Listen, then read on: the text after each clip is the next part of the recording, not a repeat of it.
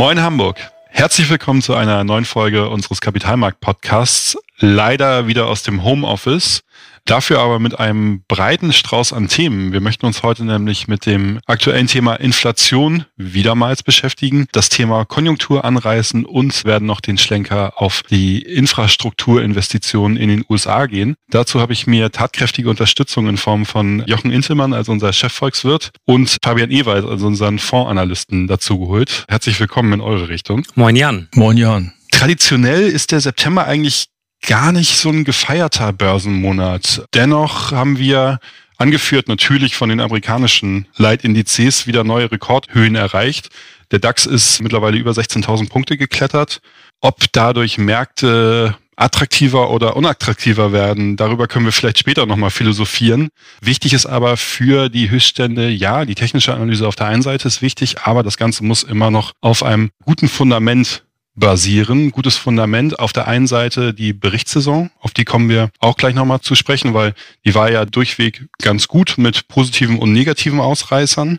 Aber besonders die konjunkturelle Lage ist hier ganz, ganz wichtig. Und dazu möchte ich gerne Jochen einmal mit ins Boot reinholen. Jochen, wir haben jetzt gerade heute zum Hintergrund, wir nehmen den Podcast an einem Mittwoch auf, heute ganz frische Daten bekommen und gestern kam, glaube ich, auch noch was rein. Was sagen uns denn die aktuellen Leitzahlen? Die Signale waren insgesamt gemischt, muss man sagen. Gestern haben die Einkaufsmanager ihre Einschätzung abgegeben, wie sie die Zukunft sehen, die nahe Zukunft sehen. Die Einkaufsmanager waren äh, optimistischer. Ne? Also da gab es positive Signale für die konjunkturelle Entwicklung. Heute Morgen kam der IFO Geschäftsklimaindex für den November rein. Der ist erneut gesunken. Das heißt also, es gibt positive und negative Signale. Wenn man das mal zusammenfügt, muss man davon ausgehen, dass wir doch wohl ein eher trübes Winterhalbjahr haben, konjunkturell gesehen natürlich.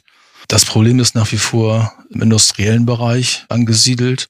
Die Industrie kann nicht so viel produzieren, wie sie könnte, weil Vorprodukte fehlen, weil Knappheit besteht bei gewissen Teilen, die eingebaut werden müssen in Maschinen. Das heißt, die Auftragsbücher sind voll in der Industrie. Mhm. Die Aufträge reichen mittlerweile für 7,4 Monate. Das ist ein absoluter Rekord. Aber die Aufträge können nicht abgearbeitet werden, weil durch diese anhaltenden Lieferkettenstörungen immer noch Knappheit und, und, und Mangel bei, bei gewissen Vorprodukten besteht. Das wird auch noch ein paar Monate anhalten, wie es aussieht. Also man geht davon aus, dass sich diese Flaschenhälse, so nennt man das ja, erst in der ersten Jahreshälfte 2022 auflösen werden. Das heißt, die Wachstumsrate in Deutschland im laufenden Schlussquartal 2021, die wird ziemlich schmal ausfallen, wenn überhaupt Wachstum zustande kommt, weil dazu kommt ja noch die vierte Corona-Welle.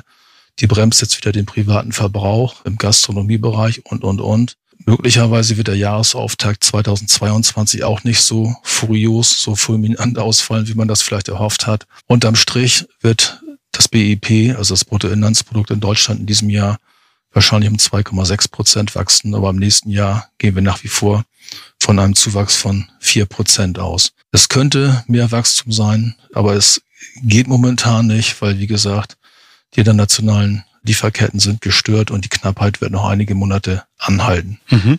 Du hattest es eben gerade gesagt, auf sieben Monate kann man das mittlerweile prognostizieren, beziehungsweise für sieben Monate würden die Aufträge reichen. Mhm. Ich hatte noch eine zweite Zeit dazu. Ich glaube, jetzt gerade im letzten Monat ist der Auftragsbestand nochmal um 2,4 Prozent gestiegen. Das heißt, die Bücher sind tatsächlich voll mhm. und warten darauf abgearbeitet zu werden. Getragen wird die Konjunktur aktuell, also die Entwicklung des Bruttoinlandsprodukts, hauptsächlich vom privaten Sektor. Ist das richtig? Also der private Verbrauch ist nach wie vor die größte Komponente beim Bruttoinlandsprodukt. Das sind knapp 60 Prozent in Deutschland, die über den Konsum generiert werden. Die Investitionen machen ungefähr 20 Prozent vom BIP aus. In den USA ist es noch ausgeprägter. In den USA sind knapp 70 Prozent des BIP privater Verbrauch.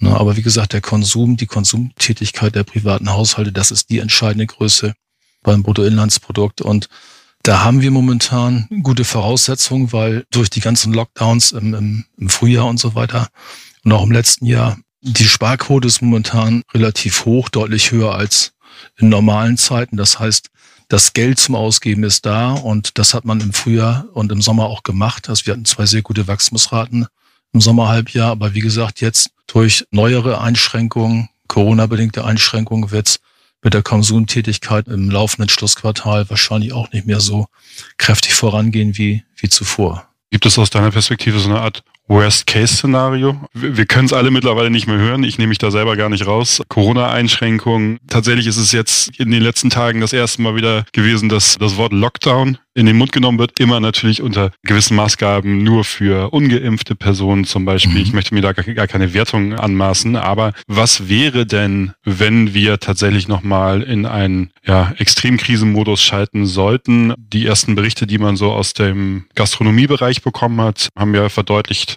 einen weiteren Lockdown oder eine weitere Einschränkung würde dieser Sektor insgesamt nicht überstehen. Gibt es da quasi eine Bandbreite, wenn wir weitere Corona-Einschränkungen wieder bekommen sollten, ähm, gerade jetzt was den, auch den privaten Konsum angeht, dann haben wir eine Bandbreite des Bruttoinlandsproduktes von A bis B oder gibt es solche Szenarien noch nicht? Das Extremste wäre wahrscheinlich, wenn im gesamten neuen Jahr kein Wachstum dazukommt, aus unterschiedlichsten Gründen. Ich kann es mir allerdings nicht vorstellen. Bloß selbst in diesem Fall hätten wir eine Wachstumsrate von etwa zwei Prozent in 2022, weil das ist einfach der Überhang, der statistische Überhang aus dem Vorjahr. Also wir sind mhm.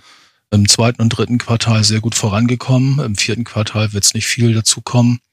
Aber wenn dieses Niveau gehalten werden wird im nächsten Jahr und keine Schrumpfung und, und kein Wachstum dazu kommt, haben wir eine Wachstumsrate von knapp zwei Prozent. Das wäre also die Untergrenze. Wenn aus irgendwelchen Gründen ein fulminanter Start gelingt in 2022, dann kann die Wachstumsrate auch über vier Prozent hinausgehen. Einige prognostizieren ja für nächstes Jahr die fünf Prozent. Also das wäre so die Spanne zwei bis fünf Prozent mhm. im nächsten Jahr. Also ein Wachstum dürfte auf jeden Fall da sein. Aber wie gesagt, das kann auch aus dem Überhang aus dem Vorjahr resultieren. Wie sieht das international aus? Wie schätzt du die USA und China ein? In China verlangsamt sich das wirtschaftliche Geschehen schon seit einigen Quartalen. Aber ich glaube, das wird sich auch fortsetzen. Also China wird dieses Jahr wahrscheinlich um knapp acht Prozent wachsen und im nächsten Jahr würde ich mal vermuten, bestenfalls um fünf Prozent. Ne, also die chinesische Regierung ist so ein bisschen dabei umzusteuern. Ne, und das Umsteuern beinhaltet eben halt geringere Wachstumsraten als früher. Mhm. Wachstum ist nicht mehr die absolut größte Priorität. In den USA sieht's gut aus. Ne? Also der Aufschwung dürfte sich im nächsten Jahr kräftig in kräftiger Form fortsetzen. Da ist auch in diesem Schlussquartal 2021 keine Verlangsamung in Sicht. Im Gegenteil, die Amerikaner hatten im dritten Quartal schon so ein bisschen abgebremst und im vierten Quartal müsste sie eigentlich wieder, wieder Fahrt aufnehmen. Also in den USA halte ich eine vier Prozent Wachstumsrate im nächsten Jahr für realistisch. Mhm. In China eine knappe fünf und bei uns auch die vier. Wo die USA uns auch vorauslaufen, sind die Inflationsraten. Aktuell bei über sechs Prozent, im Vergleich jetzt zu Deutschland bei viereinhalb Prozent, wenn ich da auf dem aktuellen Stand bin. Gucken wir uns da mal die Entwicklung an. Wir sind länger im, im temporären Überschießen, als wir uns das eigentlich ursprünglich vorgestellt haben. Ähm, das heißt, das Überschießen der Inflationsraten weit über die Zielrichtung der EZB oder der FED auf der anderen Seite des, des großen Teiches. Wie sehen wir da auch die Entwicklung? Die USA haben ja angekündigt, die Anleihenkäuferprogramme, beziehungsweise mhm. FED hat angekündigt, die Anleihenkäuferprogramme zurückzufahren. In Europa hört man eher Stimmen, dass das PEP-Programm nicht verlängert wird, aber dass Alternativen dazu gefunden werden. Das heißt, auch hier wird ja die Entwicklung weiter auseinandergehen. Wie siehst du das? Werden wir in Zukunft quasi nicht mehr eine zumindest idealtypisch parallele Entwicklungen der beiden Volkswirtschaften haben, sondern wird es weiter auseinandergehen und was macht das dann auch mit entsprechenden Zinsmärkten, die dort in Abhängigkeit stehen? Hm. Vielleicht zunächst mal zur Inflationsrate. Am 29. November wird die Inflationsrate für den November veröffentlicht hier in Deutschland. Es ist, glaube ich, ziemlich sicher, dass die 5 vor dem Komma stehen wird und auch im Dezember. Mhm. Möglicherweise kommen wir auch knapp an die 6 Prozent heran. Mhm. In den USA sind wir schon über der 6 Prozent Marke. Auch die wird im Dezember Bestand haben. Eine Entspannung gibt es erst im Januar. Dann wachsen nämlich in Deutschland zwei Preistreiber aus dem Verbraucherindex hinaus. Das ist einmal die CO2-Bepreisung und zum zweiten die Normalisierung der Mehrwertsteuer beide im Januar 21 eingetreten. Diese beiden Sondereffekte wachsen, wie gesagt, hinaus.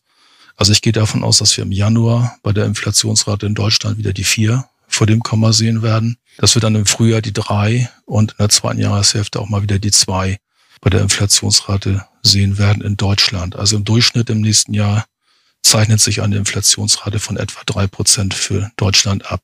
In den USA wird es ein bisschen höher bleiben. Ne, da gibt es unterschiedliche Effekte, die dafür sorgen. Der Arbeitsmarkt ist in einem kräftigen Aufschwung. Auch dort gibt es Sondereffekte, also auch Knappheiten. Ich gehe mal davon aus, dass die USA im nächsten Jahr eine Inflationsrate von dreieinhalb bis vier Prozent sehen werden. Und du hast es eben richtig gesagt, die, die Notenbank hat schon darauf reagiert. Die amerikanische Notenbank hat im November begonnen, weniger Anleihen zu kaufen. Die Anleihenkäufe werden wahrscheinlich im nächsten Jahr im Sommer auslaufen. Und in der zweiten Jahreshälfte 2022 zeichnet sich die erste Leitzinserhöhung in den USA ab. Also die amerikanische Notenbank hat einen ziemlich klaren Plan, wie sie 2022 bestreiten wird und auch für 2023 sind weitere Leitzinserhöhungen vorgesehen. Dieser klare Plan fehlt bisher in Europa, in der Eurozone. Mitte Dezember ist die nächste Sitzung der Europäischen Zentralbank und alle warten gespannt darauf, welcher Plan für 2022 vorgelegt wird.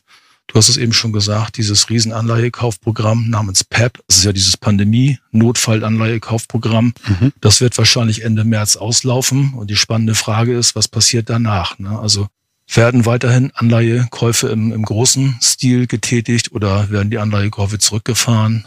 Was passiert mit den Leitzinsen? Ich persönlich gehe davon aus, dass wir im nächsten Jahr keine Leitzinserhöhung sehen in, in der Eurozone. Alle Signale von der EZB deuten darauf hin, dass sie versuchen wird, solange wie irgendwie vertretbar dieses extrem niedrige Zinsniveau und auch Renditeniveau zu bewahren.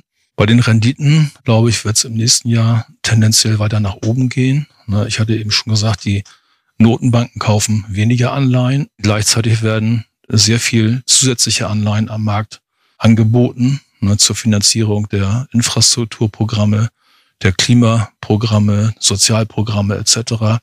Das heißt, das Angebot an Anleihen wird nächstes Jahr eher größer werden.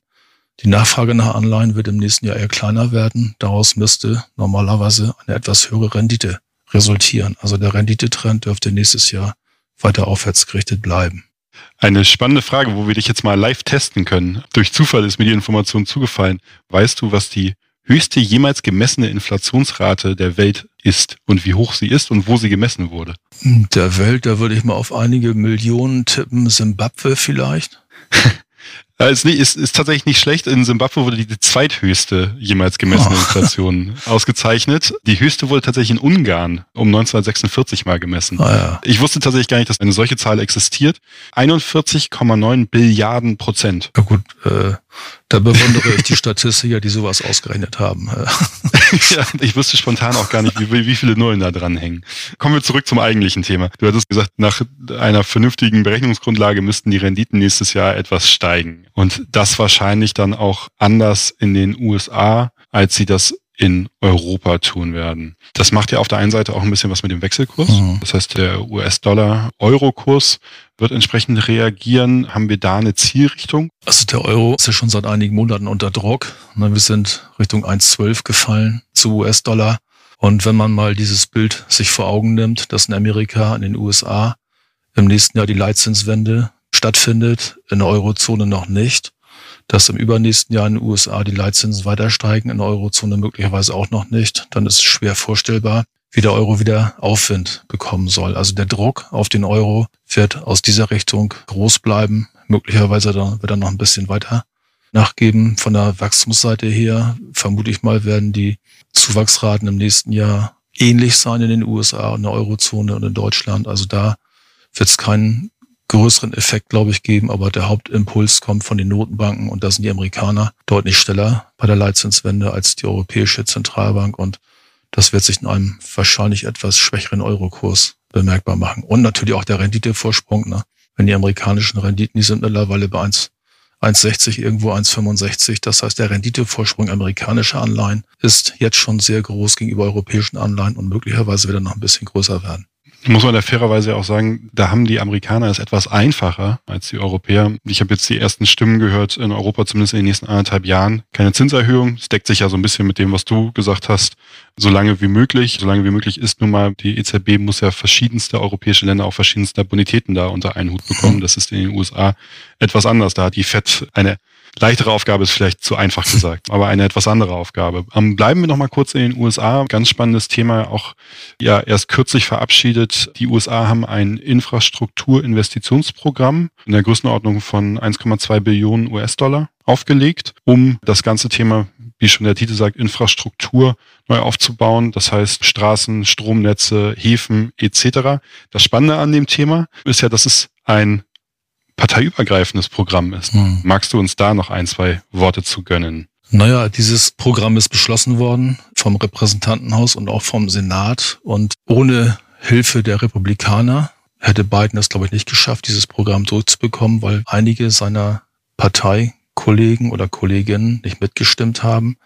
Das ist, wie gesagt, ein parteiübergreifendes Programm gewesen, da hast du recht. Aber auf der anderen Seite, wenn der Staat sich bereit erklärt, Milliarden Investitionen in den Bundesstaaten zu tätigen, wer soll sich dagegen wehren, ne? wenn alte marode Brücken erneuert werden, wenn Straßen ausgebessert werden, naja. neu gebaut werden, wenn die Stromversorgung endlich unter die Erde kommt und nicht mehr an diesen alten Holzmasten hängt. Also welcher Senator hat da den Mut, dagegen zu halten?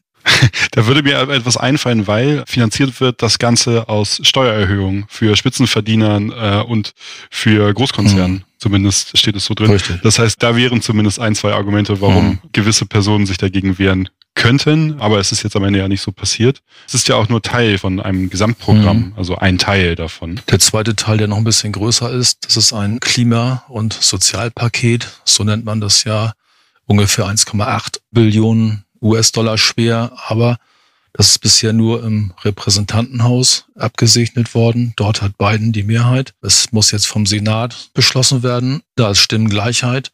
Da hätte Bidens Vizepräsidentin im Zweifelsfall doppeltes Stimmrecht. Das heißt also, wenn alle Demokraten diesem Programm zustimmen, dann wird es beschlossen.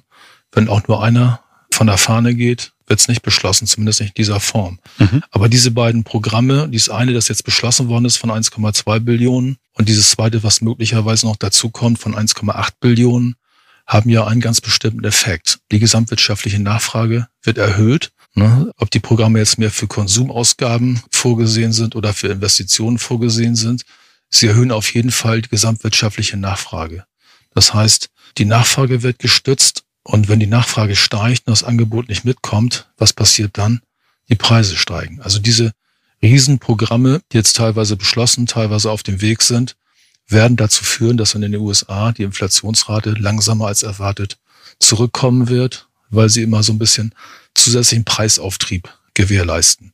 Das ist der, ich sag mal, unerwünschte Nebeneffekt. Wir haben mehr Wachstum, aber wir haben auch etwas höhere Inflationsraten, als man das vielleicht vom halben oder vor einem Jahr noch gedacht hat in den USA das Thema Inflationsrate und jetzt holen wir Fabian mal mit dazu. Fabian, du hast dich sehr lange geduldet. Vielen Dank dafür. Du bist nicht vergessen. Und das ist ja der spannende Punkt. Die Inflationsraten in den USA, Jochen, hast es gerade gesagt, werden durch diese Investitionsprogramme 1,2 Milliarden äh, Billionen US-Dollar für Infrastruktur, 1,75, 1,8 Billionen für Klima und Soziales, die ja voraussichtlich noch kommen werden, die ja auch schon zusammengestaucht wurden von ursprünglich, glaube ich, 3,5 Billionen. Das war ja der Kompromiss.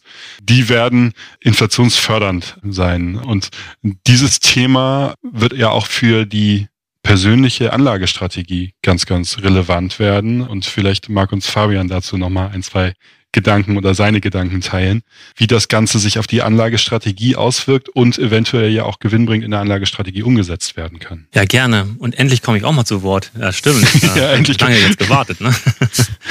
Man kann dieses Thema Infrastruktur ja von zwei Seiten ja beleuchten. Zum einen eben, was haben eigentlich diese Infrastrukturprogramme, insbesondere das US-Infrastrukturprogramm eigentlich für Auswirkungen auf das Segment und dann auch von der Inflationsseite. Mal zum ersten, das Infrastrukturprogramm ist sicherlich auch etwas, was uns jetzt nicht nur irgendwie das nächste Jahr mit begleiten wird, sondern über die nächsten Jahre, weil es auch durchaus Projektionen gibt bis 2040, 2050, dass wir relativ große ja, Investitionslücken immer noch haben und haben werden, was Infrastrukturinvestitionen anbelangt. Also insbesondere im Bereich Energie, Infrastruktur und Transportinfrastruktur. Also man geht bis 2040 im Grunde global davon aus, das sind ungefähr 15 Billionen US-Dollar Infrastrukturlücke, jetzt nicht nur für die USA, sondern halt generell weltweit. So, von daher ist das einfach jetzt nur auch notwendig gewesen, dass auch mal die USA ein bisschen in die Pötte kommt, was Infrastrukturinvestitionen anbelangt. Weil man kann so diese grobe Aufteilung machen. Westliche Welt, das ist einfach eine veraltete Infrastruktur. Das ist lange nichts gemacht worden. Man muss da jetzt einfach investieren. Ansonsten kratzt das dann auch irgendwann am ökonomischen Potenzial. Ich würde ich einmal kurz einhaken da, vor allen Dingen, wenn man sich das vorstellen kann, ich tatsächlich auch nochmal aus, aus erster Hand-Erfahrung, wenn man sich die USA als hochtechnologisiertes Land vorstellt, wenn man sich allerdings die Infrastruktur im Vergleich dazu anguckt, dann ist da die Hochspannungsleitung, die überirdisch vorbeigeht und wahrscheinlich wesentlich anfälliger ist für Ausfallerscheinungen, eher der Standard. Also da sind riesige Nachholpotenziale. Ich weiß nicht, ob man das quantifizieren kann. Also wie viel Nachholbedarf in den USA eigentlich, ähm, gerade was das Thema Infrastruktur angeht. Aber wenn es da eine zeige, wird sie wahrscheinlich relativ hoch sein.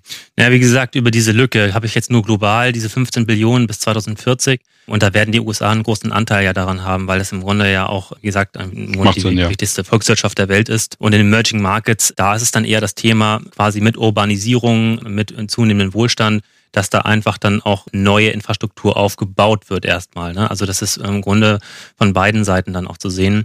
Und über diese Infrastrukturprogramme das bietet erstmal ein gutes äh, Sentiment, also ein gutes Umfeld eben gerade für Infrastrukturanlagen überhaupt, weil einfach dann Investoren wieder angelockt werden und dieses ganze Umfeld schmackhaft gemacht wird.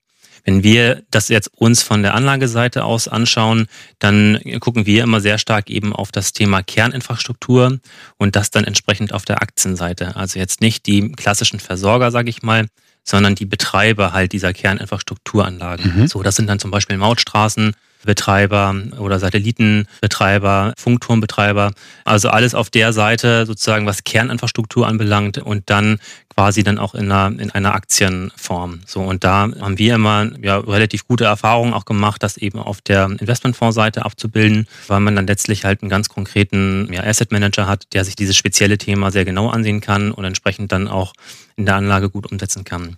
Bezogen eben auf dieses Infrastrukturprogramm, äh, sage ich mal, genau, das Sentiment ist gut, aber bei diesen Kerninfrastrukturbetreibern ist das jetzt nicht die erste Ableitung, dass diese Unternehmen jetzt direkt sofort davon profitieren. Das sind dann meistens eher die, die Straßen halt bauen oder den Beton herstellen, Zement herstellen mhm. oder diese Baumaschinen herstellen, die dafür benötigt werden, um eben diese Infrastruktur zu bauen. So, das wäre sozusagen die erste Ableitung.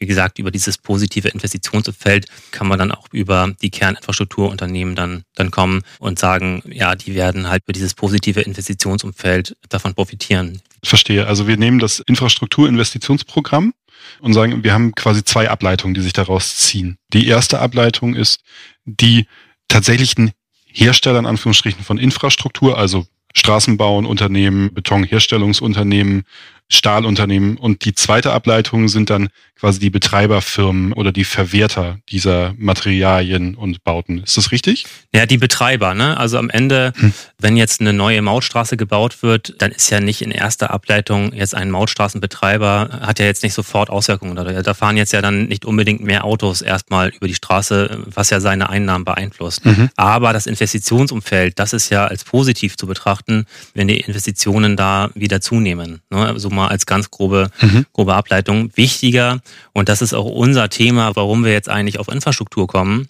wäre eigentlich dieses Inflationsthema. Mhm. Also dadurch, dass wir auch jetzt uns ein bisschen gelöst haben natürlich von dieser ultraniedrigen Inflation, dass die auch ein bisschen wieder in Gang kommt und eben zum Beispiel auch wiederum über das Infrastrukturprogramm auch erhöht sein kann und auch etwas erhöht bleiben kann also alles in den Maßen, die Jochen dann ja auch aufgezeigt hat, haben wir aber trotzdem natürlich ja eben die Frage, okay, was können wir denn jetzt auf der Anlagenseite eben machen, um auf dieses etwas erhöhte Inflationsumfeld zu reagieren?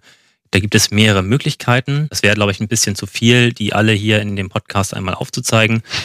Deswegen einmal rausgegriffen das Infrastrukturthema, weil da kann man, glaube ich, ganz gut auch erkennen, wie man entsprechend auf der Anlagenseite hier darauf reagieren kann. Denn es gibt eine Vielzahl von Infrastrukturunternehmen und das wird häufig manchmal so ein bisschen verwechselt als Negativkriterium. Eigentlich ist es ein Positivkriterium. Negativ wird es vielleicht aufgefasst, weil der Bereich relativ stark auch reguliert wird. Im Grunde ist es aber eher positiv, gerade vor dem Hintergrund Inflation, weil eben Preise relativ stark festgeschrieben sind in bestimmten Bereichen und auch deswegen festgeschrieben, weil sie entsprechend auch an die Inflation angepasst werden können. Also sie sind im Grunde äh, inflationsindexierte Preise, sodass wir dann entsprechend über eine höhere, wenn wir jetzt von einer höheren Inflation sprechen, dass diese Preise, die jetzt zum Beispiel Mautstraßenbetreiber veranschlagen, dass die dann entsprechend auch angepasst werden können an die Inflation. Mhm. So, das ist ja der Vorteil. Ich kann die Preise halt direkt weitergeben und bin jetzt nicht davon irgendwie abhängig, ob mir tatsächlich halt die Ware, die Dienstleistung etc., ob das tatsächlich tatsächlich abgenommen wird. Und in den Fällen, in denen halt diese Preise auch durch den Regulator entsprechend nicht unterstützt nach oben angepasst werden können an die Inflation, sehen wir häufig im Infrastrukturbereich monopolartige oder quasi monopolartige ja, Stellungen von den Unternehmen, die es halt den Unternehmen ermöglichen, die Preise entsprechend sogar über die Inflationsentwicklung hinausgehend anzupassen. Von daher ist das einfach ein sehr guter Mix, eben aus einem regulatorischen Teil, sage ich mal, vom Portfolio, wo man entsprechend die Preise an die Inflationsentwicklung anpassen kann und einem nicht so regulatorischen Teil, bei dem wir aber halt über eine sehr starke Preissetzungsmacht von den Unternehmen sprechen. Okay, das, das habe ich soweit verstanden. Das heißt, wir haben hier eine Kombination aus einem positiven Investitionsumfeld, einer Stabilität durch Regulatorik, aber auch durch Marktmacht der einzelnen Unternehmen, sind aber nach wie vor, und du hast es nicht explizit so gesagt, wir sind aber da trotzdem davor, das würde ja zu dem Thema unseres Podcasts aktiv versus passiv, das ist ein Spezialthema, das sollte in die Hände von Experten gelegt werden. Das heißt, hier über eine aktive Fondslösung das Ganze abzubilden, wenn es ja zur eigenen Anlagestrategie passt, richtig. Also jetzt nicht anfangen, selber die Themen rauszusuchen, sondern das Ganze gebündelt und auch risikodiversifiziert dann in eine Fondslösung zu verpacken, richtig? Ja, das kann natürlich jeder Hörer machen, wie er möchte. Ne? Bloß unsere Empfehlung wäre schon, gerade in solchen speziellen Segmenten, wo es dann ja auch um die Unterscheidung geht, also was, äh, was ist ja eigentlich jetzt ein Unternehmen, was vielleicht auch so ein Quasi-Monopol oder Monopol hat, oder auch ein Bereich, der sehr kapitalintensiv ist, gibt es ja durchaus auch Infrastrukturunternehmen, die dann relativ hoch verschuldet sind, was man vielleicht dann auch nicht gerade in so einer Situation haben möchte, wenn die Zinsen steigen. Also das wäre dann natürlich dann auch entsprechend halt schon wichtig, dann das auch über einen spezialisierten Anbieter, der sich halt tagtäglich damit beschäftigt, dass die Strategie halt aufgeht, eben über, wenn man erwartet, die Inflation steigt, dass das entsprechend dann auch über die Portfoliounternehmen gut aufgefangen werden kann. So bei einzelnen Aktien hat man immer mal wieder ein Einzelwertrisiko, dass äh, die Idee zwar gut war, aber dass dann ein unternehmensspezifisches Risiko aufgetreten ist, mit dem man nicht gerechnet hat. So, das ist immer ein bisschen so die Krux dabei. Mhm. Also das klassische Bündelungsthema. Ja, genau. Vielen Dank für die Insights dazu. Das letzte Mal, als ich versucht habe, so langsam den Podcast abzumoderieren, seid ihr mir beide ins Wort gefallen, weil ihr beide noch Themen platzieren wolltet. Das nehme ich jetzt mal voraus und frage euch aktiv, habt ihr noch Themen, weil sonst wären meine Fragen tatsächlich beantwortet worden. Ist alles gesagt. ich wollte dir jetzt auch nicht mehr Fabian? fallen. Nein, nein, alles gut. das ist nett. Sonst, wenn weitere Themen oder Fragen entstehen sollten, gerade bei unseren Zuhörern und Zuhörerinnen, wie immer sehr gern an podcast.haspa.de oder für weiterführende Informationen besuchen Sie uns auf www.haspa-kapitalmarkt.de. Ich bedanke mich fürs Zuhören, wünsche ein schönes Wochenende. Ja, und bis zum nächsten Mal. Wir hören uns voraussichtlich wieder in drei Wochen. Vielen Dank.